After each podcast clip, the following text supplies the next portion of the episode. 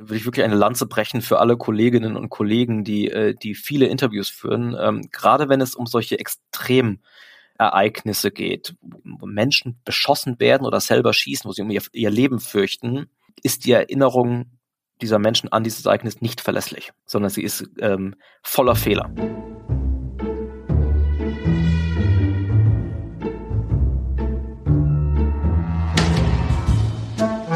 Wie haben Sie das gemacht? Ein Podcast von Reportagen FM und der Reportageschule.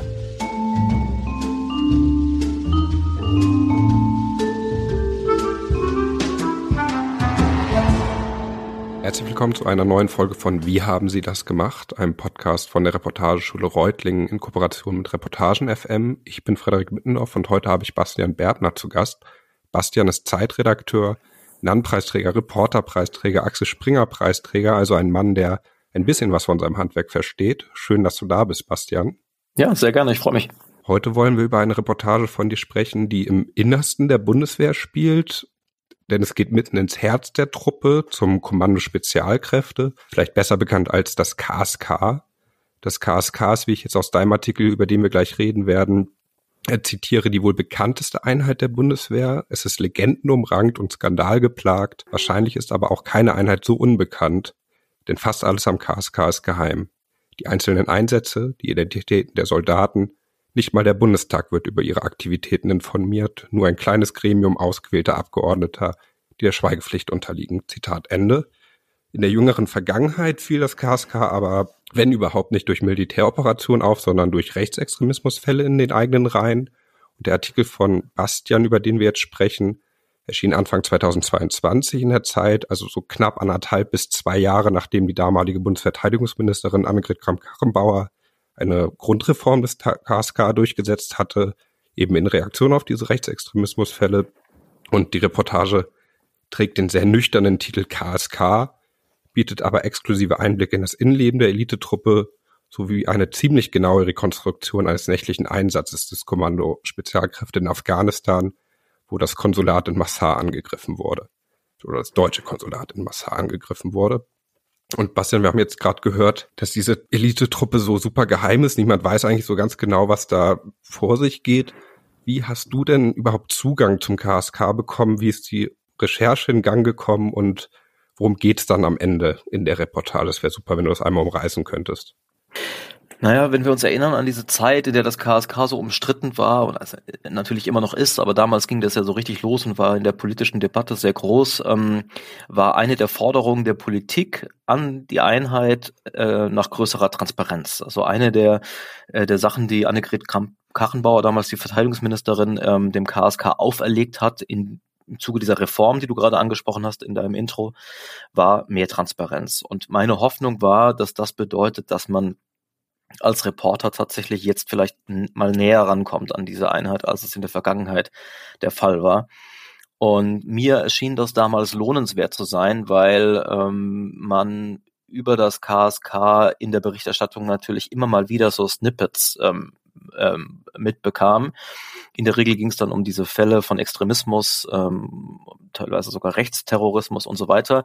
Und das KSK ploppte immer auf als ja, ähm, diese, diese, dieser Hort von radikalen ähm, Feinden der Demokratie und der, der, der Verfassung und so weiter. Und ähm, ich habe mich einfach, also na, natürlich haben sich viele gefragt, was ist, was ist denn da los? Ne? Wie kann das eigentlich sein, dass Menschen, die äh, geschworen haben, die freiheitlich-demokratische Grundordnung zu verteidigen als Soldat in Deutschland, sich offenbar genau gegen diese wenden? Und gleichzeitig war natürlich bei mir auch ähm, so, eine, so, eine, so ein Reporter-Impuls zu sagen, das kann doch nicht sein, dass die da alle so drauf sind. Das kann nicht sein, dass diese ganze Einheit so drauf ist. Wie, das, das widerspricht sozusagen eigentlich dem, dem, dem, dem gesunden Menschenverstand oder dem, zumindest widersprach es damals meinem Bauchgefühl als Reporter.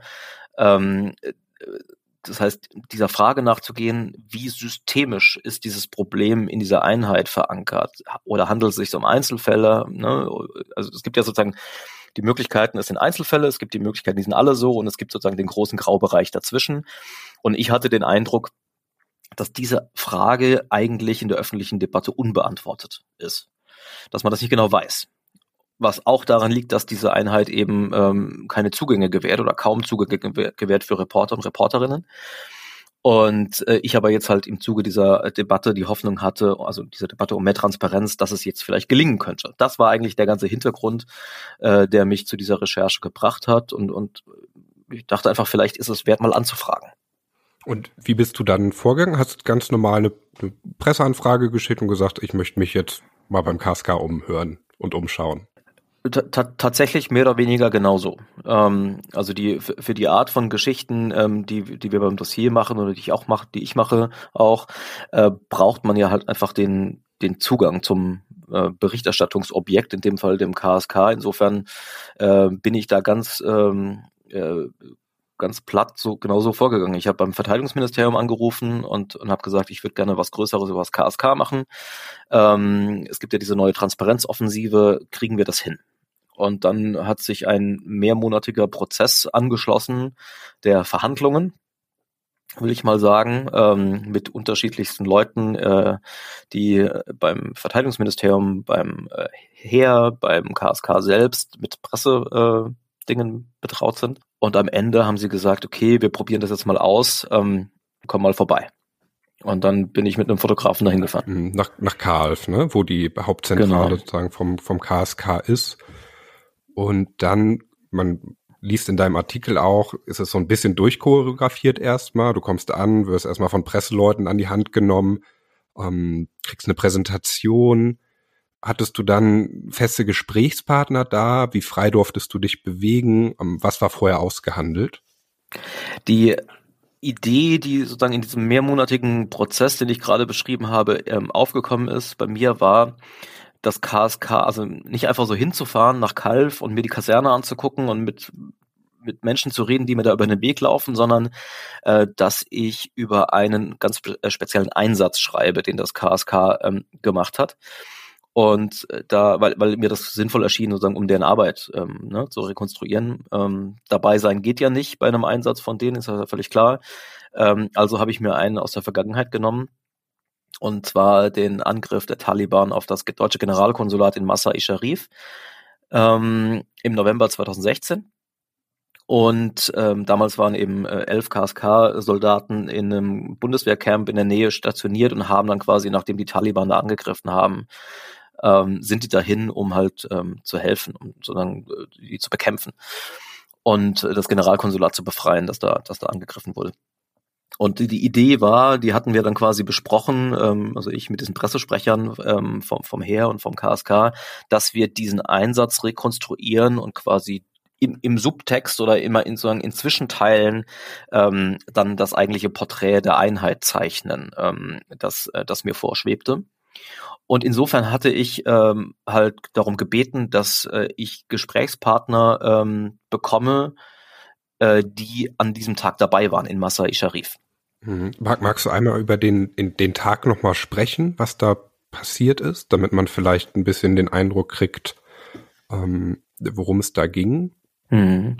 Also das war ein, ein, Tag im November 2016, als die Taliban ähm, in der Nacht eine riesige äh, Autobombe ähm, vor der Mauer des Generalkonsul deutschen Generalkonsulats in Masai Sharif ähm, zur Explosion gebracht haben woraufhin die Mauer einstürzte und bewaffnete Kämpfer aufs Gelände ähm, des Generalkonsulats äh, äh, gekommen sind und dann quasi mit Kalaschnikows und Handgranaten dann da rein sind ins Gebäude, wo die deutschen Diplomaten ähm, geschlafen haben ähm, und auf den Fluren angefangen haben rumzuschießen. Also es war echt eine, eine, eine, eine furchtbare Attacke und auf dem Botschaftsgelände, auf dem, auf dem Konsulatsgelände waren äh, mehrere deutsche Bundespolizisten stationiert, wie das bei allen Auslandsvertretungen der Fall ist. Die sind zum Schutz eben solcher Auslandsvertretungen da. Die haben dann ähm, diesen Angriff in erster Linie abgewehrt, aber natürlich wurde sofort ein Notruf abgesetzt an die Bundeswehr, die halt in einem Camp ein paar Kilometer außerhalb der Stadt stationiert war. Und dort ähm, waren eben unter anderem elf KSK-Soldaten stationiert, die dann ähm, dahin gefahren sind, ähm, so schnell sie konnten und äh, geholfen haben, äh, diese Angreifer zurückzuschlagen. Beziehungsweise also das war die, das war die Mission. Am Ende stellte sich heraus, es war dann noch ein bisschen komplizierter, aber das war sozusagen im, im, im Grunde das, was in dieser Nacht passiert ist. Und ähm, ich hatte sozusagen in der, ähm, es gab vereinzelte Berichte über diese, diese Nacht bereits äh, vor meinem Artikel und ähm, auch in den Gesprächen mit den Pressesprechern habe ich gemerkt, okay, das ist ein Einsatz, der ähm, der Einheit sehr wichtig ist. Ähm, und das ist sozusagen für die, ne, jede Einheit hat ja sozusagen für die Schlachten äh, und, und, und Ereignisse und, und, und Begebenheiten, auf die sie zurückguckt, die irgendwie wichtig sind für die eigene Identität ne, dieser Einheit. Und beim KSK und speziell bei der vierten Kompanie innerhalb des KSK, die damals eben in Masai Sharif stationiert war, habe ich gemerkt, das ist eigentlich wirklich eine sehr, sehr wichtige Sache, die in der Geschichte dieser Einheit passiert ist. Und insofern ähm, habe ich dann bei den Pressesprechern der Bundeswehr äh, gebeten darum, dass ich mit Menschen sprechen kann, die in der Nacht dabei waren, die quasi Teil dieses Einsatzes waren. Und als ich dann ähm, nach Kalf kam für diesen Besuch, für diesen ersten Besuch, ähm, war das quasi vorbereitet gewesen. Ähm, ich sprach dann an diesem Tag äh, mit drei Soldaten, unter anderem, die, äh, die in dieser Nacht dabei waren, mit ausführlichen Interviews und also stundenlang und und habe dann aber drumherum natürlich mir die Kaserne angeschaut, bin da rumgeführt worden, äh, habe mir die ganzen Ausbildungseinrichtungen angeschaut, die Schießhalle, die die Fitnesshalle, die alles Mögliche, was sie da haben, können wir gerne gleich äh, noch noch im Detail drüber sprechen, wenn dich das interessiert. Und habe dann quasi an diesem sehr langen Tag in Kalf natürlich äh, viele Menschen kennengelernt auf dem Kasernengelände, auch über diese Soldaten hinaus, die in Massar dabei waren und ähm, habe so einen ganz guten ersten Eindruck bekommen ähm, von äh, von dieser Einheit. Aber man darf da sich keine Illusionen machen. Ähm, ich hatte da wenig zu melden, in dem Sinne, ne, was, was kann man sehen, was kann man nicht sehen, das wurde schon sehr stark vorgegeben von, von den Pressesprechern. Drei Pressesprecher waren den ganzen Tag äh, über mit mir da und mit dem Fotografen äh, am Start. Hm, wow. Und ähm, ich konnte äh, überraschend offen und überraschend lang mit allen möglichen Menschen sprechen. Das hat, das äh, hätte ich gar nicht unbedingt vermutet. Das waren zwar die Pressesprecher dabei, aber die haben sich wirklich sehr stark im Hintergrund gehalten und die Soldaten, die ich getroffen habe, ähm, mit, mit denen habe ich sehr, sehr offen gesprochen. Und das waren auch solche Leute, die, als wir da das Fitnessstudio angeguckt haben zum Beispiel, da waren halt gerade zwei aktive Soldaten, die da trainiert haben und zu denen konnte ich einfach hingehen und mit denen reden. Da hat mich jetzt keiner davon abgehalten in, in dem Sinne. Ne? Ähm, das heißt, innerhalb dieser sehr rigiden und kontrollierten Struktur, ähm, die das KSK mir auferlegt hat, war ich für meine Begriffe relativ frei in, in, in der Interviewführung und so weiter. Hm, um vielleicht, ich glaube, dann lese ich gleich mal noch mal eine Textpassage aus deinem Artikel vor. Ähm, um, damit kriegt man vielleicht noch mal ein bisschen einen Begriff davon, wie es oder was für Leute da rumlaufen und wie auch dieser Einsatz aussah in Masai Sharif es gibt hier Leute, die einen Marathon unter drei Stunden laufen und andere, die 200 Kilo stemmen. In einem Fenster eines Kompaniegebäudes hängt eine Flagge mit hamburgischem Stadtwappen. Der stellvertretende Leiter der Schießhalle hat einen Kölner Akzent. Der Chef des Fitnessstudios einen bayerischen. Jörg ist gelernter Röntgenassistent und Alexander studierter Historiker. Aber so unterschiedlich die Männer sind, die meisten sagen, Jörg, Wolfgang und Alexander sogar nahezu wortgleich, sie wollten zu den Besten gehören. Ja, Bastian, vielleicht was sind das für Typen, die da beim KSK rumlaufen? Ich glaube, wenn man von außen drauf schaut, hat man vielleicht schnell so ein Stereotyp im Kopf, so die, die Krieger, äh, die irgendwie ja geil drauf sind, so ganz extreme Sachen zu machen und ähm, kurz geschorene Haare, breitschultrig. Aber du zeichnest ja ein bisschen differenzierteres Bild in deinem Artikel. Vielleicht kannst du einmal sagen, wie dein Eindruck war. Genau, also ich war überrascht von der Diversität ähm, dort, muss ich, muss ich sagen. Also äh, natürlich sind die alle fit, kör körperlich fit, da muss man sich keine Illusionen machen, das müssen die sein ähm, für den Job. Ähm, und natürlich äh, haben die eben diese Gemeinsamkeit, die ja auch anklingt in der Passage, die du äh, gerade zitiert hast, nämlich, äh, dass sie zu den Besten gehören wollen, militärisch. Ähm, da kommt natürlich so eine Art Abenteuerlust auch, auch, auch mit und, und, und Ehrgeiz, auch sportlicher Ehrgeiz und, ähm, und Thrill-Seeking, äh, wie man auf Englisch sagen, äh, sagen würde. Das haben die, glaube ich, schon alle. Zumindest diejenigen, die ich kennengelernt habe. Aber ähm, darüber hinaus, ähm, das habe ich versucht in, diesem, in dieser Passage deutlich zu machen, in ihren Biografien ist da sehr viel Diversität, sowohl was den sozialen Hintergrund angeht, Bildung, ähm, Einkommensverhältnisse und so weiter, als auch ähm, als auch die Vorlieben. Ne? Also da sind, ähm, also wenn man da so ein bisschen tiefer reingeht, merkt man, dass äh, das KSK, und so wurde es mir auch beschrieben, für militärische Verhältnisse eine außergewöhnlich individualisierte Einheit ist. Also diese Vorstellung, dass sozusagen Militär erstmal so funktioniert, dass alle gleich gemacht werden, ne? gleiche Haarschnitt, gleiche Uniform, man marschiert in Reihe und Glied und so weiter. Das stimmt natürlich zum Teil, aber beim KSK und ehrlicherweise auch bei anderen Spezialeinheiten, wenn man sich weltweit umschaut, also die, bei, bei den Navy SEALs äh, in den USA zum Beispiel werden das viele Hörer und Hörerinnen vielleicht wissen aus Filmen und, und, und, und Büchern, äh, da ist es auch so, die tragen auch lange Bärte und, äh, und, und, und äh, vielleicht mal keine andere Uniformen und, und, und Abzeichen, die sonst ähm, vielleicht nicht zu finden sind und so weiter. Bei dem, beim KSK ist das ähnlich. Da gibt's auch ähm, langhaarige Soldaten, die, äh, äh, die vielleicht nicht dem optischen Klischee entsprechen, was man, was man so hat. Da gibt's ähm, auch von den, von den beruflichen Hintergründen her ganz unterschiedlich. Da, da ist da ein Koch ist da mit dabei und ein Fachverkäufer für Spielzeug und äh, äh, ein Mechaniker, eben einer der Protagonisten, Alexander, ein studierter Historiker und so weiter und so weiter. Also ähm, das war für mich eine der ersten Überraschungen, äh, bei dieser Recherche. Wie kommt es, dass die, dass die so divers aufgestellt sind? Vielleicht muss man da noch einmal einen, einen Schritt zurückgehen, was das KSK eigentlich soll. Das ist ja sozusagen eigentlich eine ganz ähm, ähm, interessante Angelegenheit. Das Militär ist eine hochspezialisierte Institution. Es gibt sozusagen äh, die Luftwaffe und es gibt das Heer und es gibt äh, die Marine mit unterschiedlichen ähm, äh, äh Zuständigkeitsbereichen, ne? Luft, Wasser, Land und so weiter. Innerhalb dieser Teilstreitkräfte gibt es tausende mini kleine Spezialisierungen, wo Leute genau wissen, ähm, was sie zu tun haben in diesem großen Getriebe des, ähm, des, der, der Streitkräfte. Das KSK ähm, soll so ein bisschen alles können. Also das sind, das sind, die Idee ist, dass das sind ganz wenige Menschen, die sind aber so gut ausgebildet, die können wir im Prinzip jederzeit überall hinschicken und dann können die fast alles vor Ort mit wenigen Leuten machen. Also alles können, Generalisten eigentlich. Und äh, das ist etwas, wofür man tatsächlich ähm, im Einsatz Kreativität braucht und Pragmatismus äh, braucht. Äh, was man sozusagen schwer durch, ähm, zumindest nicht nur durch Regeln ähm, herausbilden kann. Ähm, und da war die Antwort meiner Protagonisten auf die Frage, die du gerade gestellt hast, warum sind die da so alle äh, so unterschiedlich? Naja, ähm, wir, das ist sozusagen eine, eine, eine kleine Insel innerhalb der deutschen Streitkräfte, wo sozusagen Kreativität ähm, und, und Individualismus ähm, wichtig ist tatsächlich für den Erfolg im Einsatz. Also muss man das den Soldaten, die dort arbeiten, ähm, zugestehen.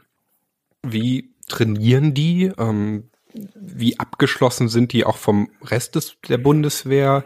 Äh, ja, wie kann ich mir den Alltag eines KSK-Soldaten vorstellen, wenn er zumindest nicht im Einsatz ist im Ausland? Ganz viel Training.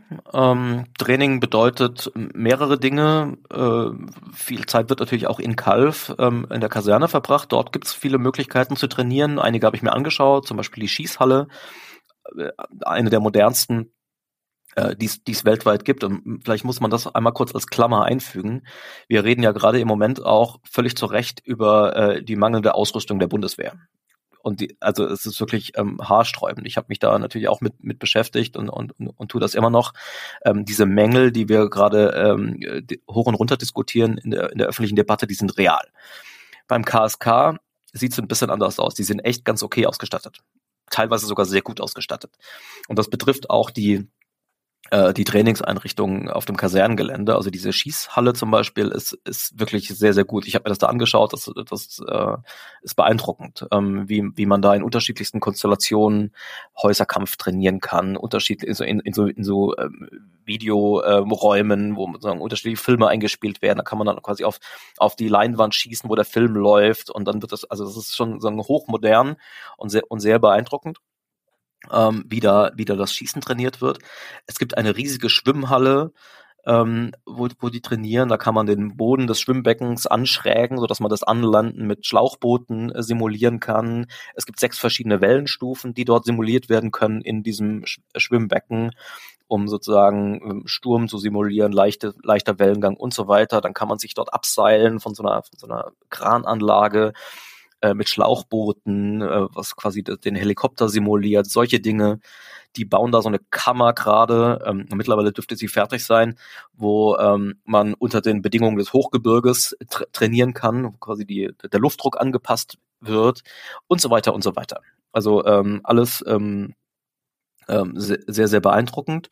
Und ähm, so trainieren zum Beispiel diese Soldaten. Sie trainieren aber auch ganz viel einfach in, in, in, in, in extremen Bedingungen, ähm, für die sie weit reisen. Also in die Arktis zum Beispiel oder in, in, in, nach, nach Nordnorwegen, in arktisches ähm, Gebiet, äh, in die, nach Belize, in den Dschungel, nach Mali, in die Wüste. Dort wird quasi dann ähm, für das jeweilige Klima, für das jeweilige Terrain ähm, trainiert. Und ähm, daraus besteht ein Großteil der, der Zeit, die man als KSK-Soldat verbringt. Also ähm, die letzten 20 Jahre bis, bis Sommer letztes Jahr gab es ja Afghanistan als Einsatzland. Ähm, das war quasi ein, ein Dauerbrenner. Ne? Also im Prinzip kurz nach 9-11 sind die ersten KSK-Soldaten nach Afghanistan gekommen und erst im Sommer letztes Jahres wieder, wieder raus. Das heißt, das war noch eine sehr regelmäßige Aktivität ne, in den Einsatz nach Afghanistan. Ähm, seit dem Abzug gibt's das nicht mehr und ähm, es gibt äh, natürlich diverse andere kleinere ähm, Einsätze, Mali ähm, ähm, zum Beispiel, ähm, der jetzt auch bald beendet wird. Äh, das heißt, im, im Moment ist es so, dass diese Einsatzverpflichtung für die, für die Einheit gerade wegbricht und es noch viel stärker auf das, auf das Training geht im Alltag.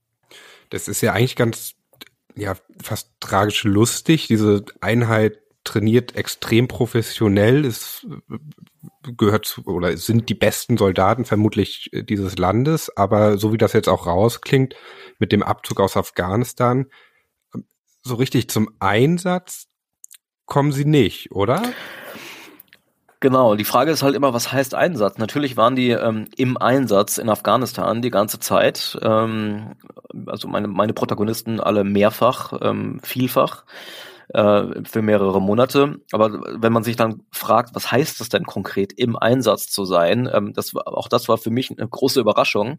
Ähm, man hat ja landläufig dieses Klischee von Elitesoldaten, die halt irgendwie rumballern und, und äh, krasses Zeug machen, so die eben die, die, die wirklich gefährlichen Einsätze und so weiter. Wenn man dann mal nachfragt, wie viele solche Einsätze gibt es denn? Wie oft hast du denn dein Gewehr abgefeuert, ne? wenn man solche Fragen stellt in, ähm, äh, in, in deiner Karriere, ne? in 20 Jahren oder in 10 Jahren oder in 6 Jahren bei der Einheit, dann bekommt man halt häufig zur Antwort noch nie oder ganz selten. Ähm, das heißt, selbst wenn man im Einsatz ist, äh, in Anführungszeichen, dann zum Beispiel in Afghanistan, dann heißt das nicht, dass man, äh, dass man ständig im, im Kugelhagel steht oder, äh, oder, oder feindliche Kämpfer tötet, sondern in der Regel das Gegenteil. Es ist ziemlich ruhig ähm, gewesen, auch in der Einsatzzeit und wird natürlich jetzt noch ruhiger, nachdem der Einsatz offiziell beendet ist. Was macht das mit den Soldaten, die eigentlich genau dafür trainiert werden? Tja, das ist, ähm, das ist schwer zu beantworten. Ähm, ich habe da ähm, mit all meinen Gesprächspartnern drüber geredet und ähm, einige haben sehr deutlich gesagt, klar würden wir gerne öfter kämpfen. Das ist das, was wofür wir ausgebildet sind und was wir können. Und es ist ähm, es ist frustrierend, das nicht zeigen zu dürfen, nicht einsetzen ähm, zu dürfen.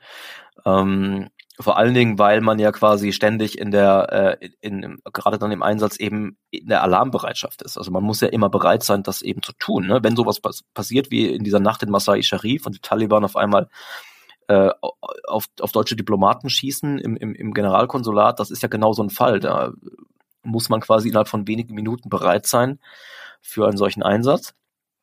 Und wenn es dann am Ende aber doch halt immer, also nie klappt, ähm, im Sinne von, dass dann wird man zurückgepfiffen. Also auch da gibt es unterschiedliche Sachen, die passiert sind. Ne? Ähm, die, die, das politische Mandat hat einen Einsatz nicht her. Also ich spreche jetzt nicht von, von der Nacht in Massar, ne? da wurde das KSK ja tatsächlich eingesetzt, aber in anderen Fällen in Afghanistan ähm, wo man auch hätte ausrücken können oder wollen, ähm, gab es dann zum Beispiel äh, Situationen, dass, dass es kein politisches äh, Go gab, ne, weil, weil das Mandat das nicht hergab oder äh, die, man, es fehlt ein Hubschrauber, um da hinzukommen. Das heißt, man musste dann doch wieder die Amerikaner äh, einschalten, die haben es dann lieber selber gemacht ähm, und so weiter und so weiter. Und das ist natürlich frustrierend für die Soldaten, weil die schon auch denken, wir können das auch. Und ähm, ich habe auch mit einem äh, Radikalisierungsexperten gesprochen und vielleicht ist das jetzt quasi der, ähm, der Dreh zurück zu, zu dem, was wir am Anfang besprochen haben, äh, der sagte, naja, wenn man sagen Menschen so krass ausbildet zum zum Töten letztlich. Das ist das, was wofür sie Hand aufs Herz, ja, das ist das, was sie wofür sie ausgebildet werden. In der, deswegen das Schießtraining und so weiter. Ähm, und wenn man sie auch psychologisch so darauf vorbereitet zu sterben, ne, die, die müssen sich im Prinzip ständig mit der Möglichkeit auseinandersetzen, dass man einen Einsatz nicht überlebt, der ständig kommen kann. Ähm, wenn man wenn man Menschen in diese Richtung ausbildet und dann aber das das nie Realität wird, also dass der Einsatz nie stattfindet, dann baut man quasi ganz viel Adrenalin auf, ganz viel Erwartung auf, das dann aber kein Ventil hat. Und äh, die Vorstellung, dass man das einfach so machen kann mit, äh, mit, mit hunderten Soldaten ähm, und das einfach so, dass nichts passiert, ähm, ist, ist vielleicht auch ein bisschen, äh, bisschen, bisschen naiv. Und der, dieser Radikalisierungsexperte, mit dem ich sprach, der sagte, es wundert ihn nicht, dass sich dann bei einigen dieser Soldaten dieses ähm, die, dieser angestaute Frust ein Ventil sucht, zum Beispiel in, in Form von politischer Radikalisierung. So, ich, mir ist bewusst, das ist sozusagen ein Fern, ein, eine Analyse aus der Ferne. Ähm, deswegen würde ich das auch mit aller Vorsicht nur ähm, so sagen. Ähm, aber das ist zumindest eine, ein Teil ein, ein, ein, ein Teil, der Teil einer möglichen Erklärung äh, für diese angehäuften Radikalisierungsfälle im, ähm, im KSK. Es gibt sicherlich auch noch andere. Mhm. Hast du, wo du gerade sagst, es gibt auch noch andere oder ist es ein Zusammenspiel aus vielen Faktoren? Was ist für dich der Eindruck, äh, dass das KSK da offenbar ja in der Vergangenheit sehr anfällig für gewesen ist? Also in erster Linie ähm, ist natürlich die ist das Militär und das gilt nicht nur für Deutschland, sondern auch für andere Länder grundsätzlich eine sehr ähm, konservative ähm, Einrichtung. Also Mensch, Menschen, die als Soldaten und Soldatinnen ähm, dienen, sind äh, eher konservativ als jetzt links, äh, eher rechts als links. Das ist überall so. Ähm, das heißt, in einer Institution mit 180.000, äh, wie jetzt bei der Bundeswehr, äh, Sol Soldaten, ähm, die sozusagen mehrheitlich eher dem auf sozusagen der rechten Hälfte des politischen Spektrums äh, anzutreffen sind, ist es nicht besonders verwunderlich, dass es da auch einige gibt und bei 180.000 vielleicht auch nicht nur zwei, drei, sondern vielleicht auch ein paar hundert oder weiß ich nicht, wie man das misst. Das kann man, glaube ich, gar nicht so leicht messen, ein paar tausend, die sozusagen äh, auf, auf, am extremeren Ende ähm, der, des Spektrums ähm, sich ansiedeln. Äh, insofern ist das erstmal nicht, nicht besonders verwunderlich. Beim KSK ähm, hat man natürlich ähm, das KSK an sich ist ja ein, eine extreme Einheit. Alles das, was ich beschrieben habe, ist extrem. Ja, die, die Einsatzbedingungen sind extrem, das Training ex ist extrem, die Auswahl ist extrem, ähm, die körperlichen ähm, äh, Leiden, die die auf sich nehmen, um überhaupt diesen Job machen können, ist extrem. Das sind also Leute, die sozusagen bereit sind, ähm, Extreme einzugehen. Und äh, dass, dass sich quasi dann das über, manchmal in Einzelfällen überschneidet, finde ich nicht besonders ähm, überraschend. Ähm, dazu kommt auch noch die, die Geheimniskrämerei. Ja? Also die, die, diese Einheit wird ja im Prinzip systematisch von der Öffentlichkeit abgeschottet.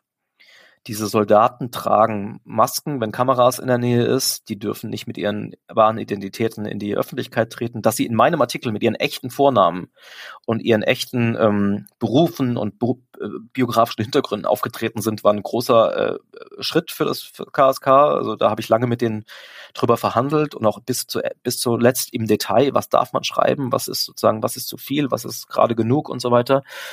Ähm, grundsätzlich gilt für die eigentlich, äh, die, die sind, die finden in der Öffentlichkeit nicht statt. So die, äh, die wenn die Zug fahren, ähm, tun sie das dann in der Regel nicht in Uniform und wenn doch nicht mit KSK-Abzeichen, sodass sie nicht erkennbar sind. Sie dürfen auch nicht erzählen, was sie machen, nicht mal ihren engsten ähm, Vertrauten, manchmal nicht mal ihrer Frau. Und diese Abschottung, also das heißt, die einzigen Leute, mit denen sie wirklich über das reden können, was sie im täglichen Leben umtreibt, sind ihre Kameraden.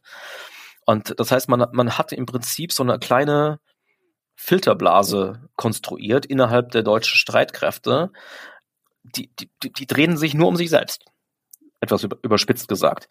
Und wir wissen aus, äh, das ist ein Thema, mit dem ich mich auf sagen, für andere Projekte sehr intensiv beschäftigt habe. Wir wissen, dass äh, Filterblasen der beste Nährboden sind für Radikalisierung.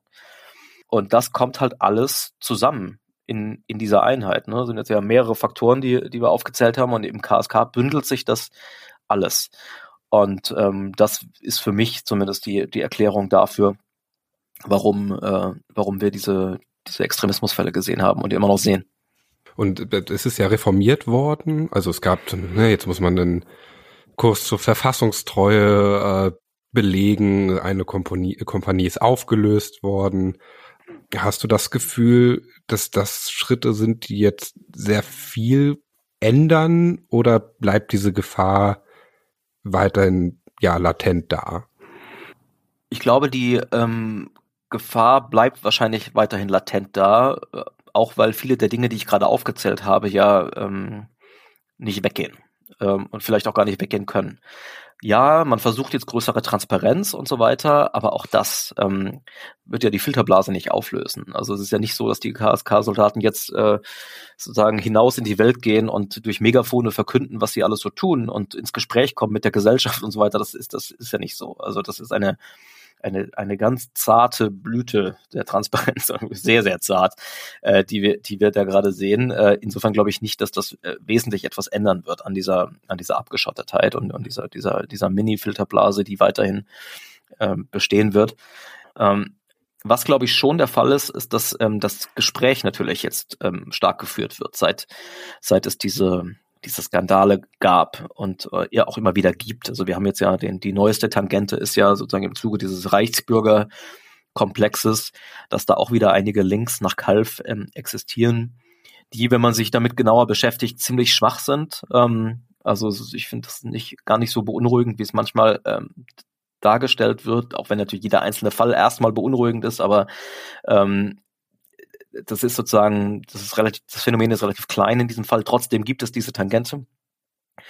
Und das Thema ist, ist, ist da, bei den, auch bei den Soldaten, die sprechen darüber. Und das finde ich erstmal eine sehr gute ähm, Sache, weil ich habe schon gemerkt, zumindest bei meinen Protagonisten, ähm, die wissen um dieses Problem, die diskutieren das auch nicht weg, die sagen, ja, es gab diese Fälle, ja, es gibt diese Kameraden oder gab sie ähm, und die sind massiv genervt davon, dass sie in der Öffentlichkeit in diese, in diese Ecke gestellt werden, so von wegen alle KSK-Soldaten. Das ist so ein bisschen der Eindruck, der manchmal entsteht, ähm, sind irgendwelche Rechtsausleger und Extremisten. Und ähm, da ist, ist mir in, in Interviews, die ich geführt habe, ganz massiv die ähm, dieses Narrativ entgegengeschlagen.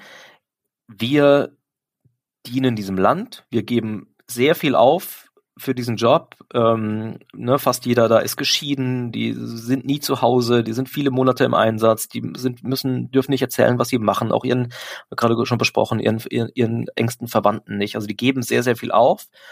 Und gleichzeitig haben sie den Eindruck, ich zitiere jetzt, kriegen sie quasi nur, also keine Dankbarkeit, Misstrauen eher und manchmal sogar richtig sagen Anfeindung und Hass aus der, aus der Gesellschaft. Mhm weil eben generalisiert wird von diesen einzelnen Fällen, die wir vorhin besprochen haben, äh, auf, auf die ganze Einheit. Und das stört die natürlich massiv. Insofern ähm, glaube ich schon, dass die Auseinandersetzung darüber stattfindet und das kann nichts Schlechtes sein. Intern meine ich. Was wir immer noch fragen ist, hast du irgendwas bei deiner Recherche von den Protagonisten vielleicht gelernt oder was mitgenommen, was dich jetzt nachhaltig beschäftigt hat, über das du noch viel nachgedacht hast? Das ist, das ist echt schwer zu beantworten, weil die Recherche mittlerweile ja auch anderthalb Jahre zurückliegt und ähm, auch einige der Erkenntnisse, die ich gewonnen habe, jetzt gerade einfließen in neue, ähm, in neue Projekte, über die ich noch nicht so richtig reden kann. Das ist natürlich ein Pro äh, so ein Prozess, wenn man, wenn man viel Zeit mit Menschen verbringt äh, und, und, und lange Gespräche führt, dann verändert das nahezu immer etwas. Ähm, also natürlich nimmt man diese neuen Perspektiven mit und, ähm, und die verändern das Denken und, und geben einem neuen, neue Ideen, aber das ist tatsächlich etwas, ich überlege gerade, ich kann darüber noch nicht so richtig sprechen. Ähm, aber, ähm, aber das ist sicher so, ja. Vielleicht sollten wir ähm, noch kurz ähm, äh, weil mir ist aufgefallen, diese Frage habe ich nicht beantwortet. Du hast äh, ganz zu, zu Anfang gefragt, ähm, wie ich diese Geschichte rekonstruiert habe in, in, in, in Massa, jetzt sozusagen rein handwerklich. Ähm, vielleicht ist das trotzdem ist das wichtig, einmal ähm, festzustellen. Wir haben jetzt ja viel über das KSKK gesprochen. das Ziel für mich in diesem Artikel war, ich weiß nicht, wie gut das gelungen ist, aber sagen, mehrere Dinge zu tun. Einerseits in erster Linie ein Porträt der Einheit zu zeichnen. Da haben wir jetzt viel drüber gesprochen. Natürlich mit einem Fokus auch auf genau diese, diese Frage, wie kann es eigentlich sein, dass diese Extremismusfälle da stattfinden? Ähm, kann man, kann man, wie, wie groß ist das Problem? Kann man das erklären? So, ähm, gleichzeitig aber eben auch ein, zu zeigen, wie diese Einheit arbeitet. Und das tue ich eben, indem ich diesen Einsatz in Masai Sharif äh, rekonstruiere, fünf Jahre nachdem er passiert ist. Und ähm, das ist im Prinzip, auch wenn es am Ende ein Artikel war, fast nochmal eine ganze eigene Recherche ähm, gewesen, die Monate gedauert hat. Also ich habe ähm, am Ende äh, diese Nacht ganz minutiös rekonstruiert, indem ich mit ähm, ich müsste jetzt mal nachzählen, wie viele es waren, aber ähm, also in dieser Nacht waren 20 Menschen in dieser in, im, im Konsulat und am Ende konnte ich sozusagen sagen, wer die alle waren, wie die hießen, welche Funktion die hatten, in welchen Räumen sie wann waren, wer wie sich wo versteckt hat, wer geschossen hat, äh, wie oft geschossen hat und, und so weiter. Und das war einfach nur möglich, indem ich halt mit möglichst vielen dieser 20 Leute ähm, gesprochen habe. Ähm, die allermeisten äh, dieser Gespräche finden in diesem Text gar nicht statt. Ähm, diese Menschen werden nie mhm. zitiert. Ähm, das habe ich quasi alles nur gemacht, um überhaupt in der Lage zu sein, die Rekonstruktion ähm, aufzuschreiben. Ähm, wirklich zu Wort kommen ja eigentlich nur die KSK-Soldaten, ähm, die, die an diesem, an diesem Abend dabei waren.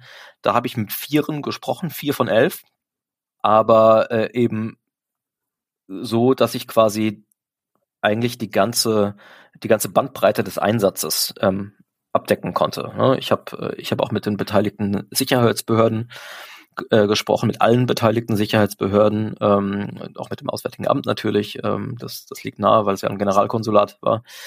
Und ähm, muss sagen, dass ich da relativ ähm, ähm, gute Zugänge bekommen habe. Und das ist fast alle, gibt auch eine Ausnahme, ähm, fast alle da sehr ähm, bereitwillig ähm, mir äh, Auskunft gegeben haben und ähm, anhand von Lageplänen, von Einsatzberichten und eben dann von den Interviews, äh, wo ich dann jeweils immer geguckt habe, dass ich mindestens zwei Menschen spreche, die in einem Raum waren oder in einem, ja, es gab ja sagen in diesem Generalkonsulatsgebäude dann unterschiedliche ähm, Bereiche. In dem einen Raum waren vier, in dem anderen Raum waren elf und, äh, Le Leute und dann kamen sozusagen die Einheiten dazu, die sich wiederum aufgeteilt haben. Und da war mein Bestreben, dass ich in jeder Gruppe von Menschen, die in diesem Generalkonsulat in der Nacht aktiv waren, mindestens zwei, eher mehr Leute spreche. Und das ist mir tatsächlich am Ende gelungen. Und, ähm, und so kam die Rekonstruktion zustande, auch wenn man das am Ende im, im Text gar nicht so gar nicht so wahrnimmt, weil es ja eher ums KSK ging und nicht um den Einsatz. Ja, aber also es ist jeder, der den Artikel noch nicht gelesen hat, es ist wirklich beeindruckend, wie ja wirklich nah man das Gefühl hat, dabei zu sein äh, bei diesem Einsatz, äh, weil ähm, das chronologisch durchgeht, als, als ja, als stünde man daneben ja, man merkt, dass du mit nicht nur mit zwei Leuten gesprochen hast, sondern mit 20. Hattest du Lagepläne, hast du gesagt, hast du noch irgendwelche anderen Dokumente? Äh, Fotos natürlich, ähm, nicht besonders viele, aber es gab einige ähm, Fotos aus der Nacht, also natürlich nicht vom unmittelbaren Geschehen im Generalkonsulat während des Feuergefechts, sowas natürlich nicht, aber drumherum ähm, natürlich schon. Also nachdem der eigentliche Einsatz beendet war, wurde zum Beispiel fotografiert. Es gibt auch ähm, Bilder und Videos von außen. Ähm, und das, ähm, das kann man alles natürlich zusammennehmen, ähm, äh, um auch visuell zu beschreiben. Die Lagepläne haben mir sehr geholfen. Ähm, ja, äh, und dann an, ansonsten einfach die, die Interviews. Und äh, bei, bei der Gelegenheit muss ich auch nochmal sagen, ähm, würde ich wirklich eine Lanze brechen für alle Kolleginnen und Kollegen, die, äh, die viele Interviews führen, ähm, gerade wenn es um solche extrem äh, Ereignisse geht, wo es quasi Menschen beschossen werden oder selber schießen, wo sie um ihr, ihr Leben fürchten, das wissen wir aus äh, zahllosen psychologischen Studien, ähm, ist die Erinnerung dieser Menschen an dieses Ereignis nicht verlässlich, sondern sie ist ähm, voller Fehler. Äh, das ist nicht, das sind dann keine Lügen, ähm, das ist einfach verzerrte Wahrnehmung, weil in solchen Extremsituationen die Wahrnehmung sehr stark fokussiert auf das, was wirklich zählt, nämlich der Schuss aus der Waffe und so weiter. Ne? und am Rande der Wahrnehmung viele Dinge ähm, schemenhaft werden und, und, und falsch abgespeichert werden. Auch zum Beispiel die, äh, der Verlauf von Zeit. Also wie, wie lange hat etwas gedauert? Waren das Minuten? War das eine halbe Stunde? War das eine Stunde? Ähm, das, es ist unglaublich, wie sehr da die Einschätzungen auseinander, auseinandergehen. Da hilft das natürlich, wenn man einfach mit so vielen Leuten wie möglich sp äh, spricht. Also ich habe ganz viele ähm, einfach Verzerrungen und Unwahrheiten aus einzelnen Interviews ähm, ja, dann, dann, dann, dann rausgeschnitten und, und, und weggeschmissen, weil ich das kann nicht sein, das kann so nicht gewesen sein. Und immer wenn ich dann aber äh, aus den Interviews extrapolieren konnte, wie es dann wirklich war, weil ich eben all diese anderen Quellen noch hatte, äh, erst dann war ich bereit, diese Informationen im, im Text überhaupt ähm, aufzunehmen. Äh, insofern, das ist, ähm, das, das war für mich auch nochmal eine Erkenntnis bei dieser, bei dieser Recherche. Also man kann eigentlich nicht genug interviewen, auch wenn man denkt, ich habe es jetzt abgedeckt. Ähm, das eine extra Interview bringt manchmal noch mal mehr. Beeindruckende Arbeit. Bastian, vielen Dank, dass du dir heute Zeit genommen hast. Sehr gerne. Und äh, wir können uns offenbar auf noch weitere Artikel rund um das Thema freuen, was du ja angedeutet hattest. Wir sind sehr gespannt und bis zum nächsten Mal. Ja, bis zum nächsten Mal. Dankeschön.